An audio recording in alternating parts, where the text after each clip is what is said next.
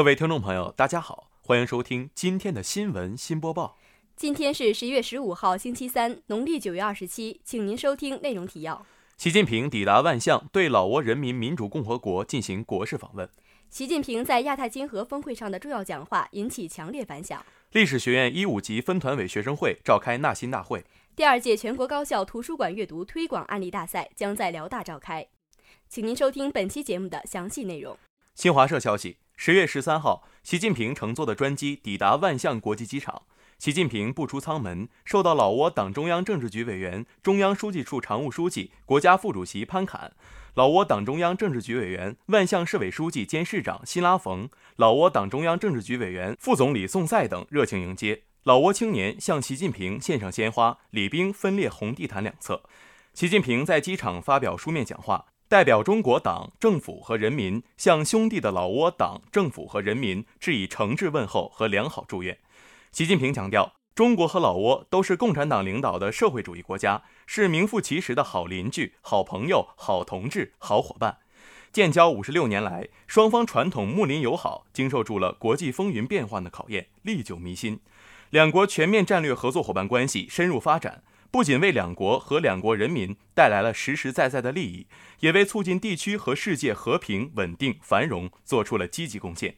访问期间，习近平将同本洋总书记、国家主席等老挝党和国家领导同志以及老挝各界人士广泛接触，就中老两党两国关系以及共同关心的问题深入交换意见。相信在双方共同努力下，这次访问必将推动中老全面战略合作伙伴关系迈上新台阶，为两国人民带来更大福祉。本台记者管思琪。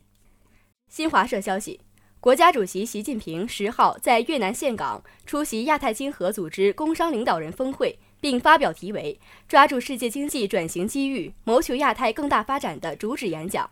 提出抓住世界经济转型机遇，谋求亚太更大发展的四点建议。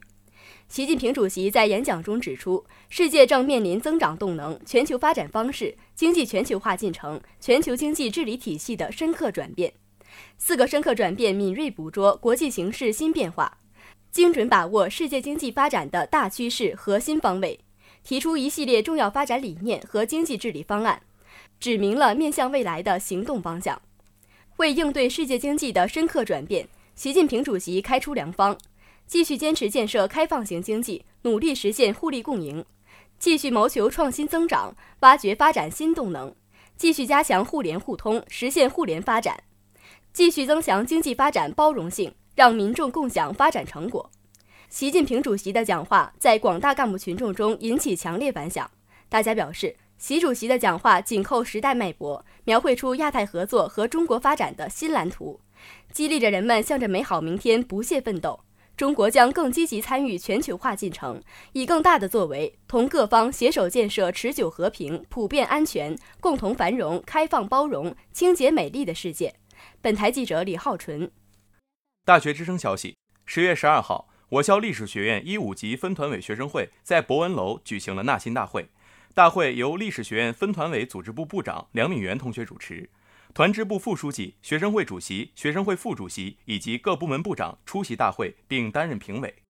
历史学院分团委学生会由分团委组织部、分团委宣传部、分团委编辑部、分团委权益部、办公室部、学习部、文艺部、生活部、体育部、宣传部、社会实践部、男生寝室工作部、女生寝室工作部等十三个部门组成。大会上，各部门竞争者逐一上台，阐释了对竞选部门工作的看法，展示了各自的工作能力，表达了对加入学生会的热切期待。各部门部长也以评委提问的形式，对竞选新生给予帮助和指导。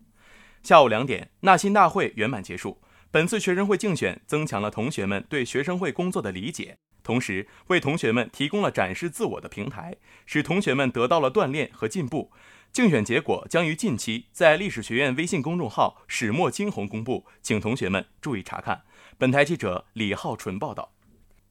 大学之声消息：十一月十三号，第二届全国高校阅读推广案例大赛由教育部高等学校图书情报工作指导委员会、读者服务创新与推广工作部举办，由上海交通大学图书馆、辽宁省高校图书情报工作委员会、辽宁大学图书馆联合承办。将于二零一七年十一月十五号至十七号在辽宁大学图书馆召开。本届大赛设一二三等奖，单项奖及优秀奖。单项奖分为最佳案例海报设计奖、最佳推广奖、最佳组织奖、最佳团队奖和最佳创意奖五类。获奖者将获得由教育部高等学校图书情报工作指导委员会签发的证书和奖杯。而成为大众评委的学生，通过手机扫码、现场一键投票，拥有决定参赛者名次的权利。在本次研讨会上，将有清华大学图书馆馆长邓景康、南京邮电大学图书馆馆长钱军、沈阳师范大学图书馆馆长王宇发表学术报告。在这次大赛上，同学们将观看到来自清华大学图书馆、北京大学图书馆等三十所高校图书馆的 PPT 或视频展示，校园青春阅读故事。亦或现场琴箫和鸣、话剧表演的表达方式。目前，大赛及研讨会各项准备工作正在紧锣密鼓筹备中。本台记者管思琪报道。今天的节目就为您播报到这里，感谢实习导播姚乃馨、刘玉琪、李欣然，实习编辑李浩纯、管思琪，主播于建勋，实习主播李佳慧。接下来，请您收听本台的其他节目。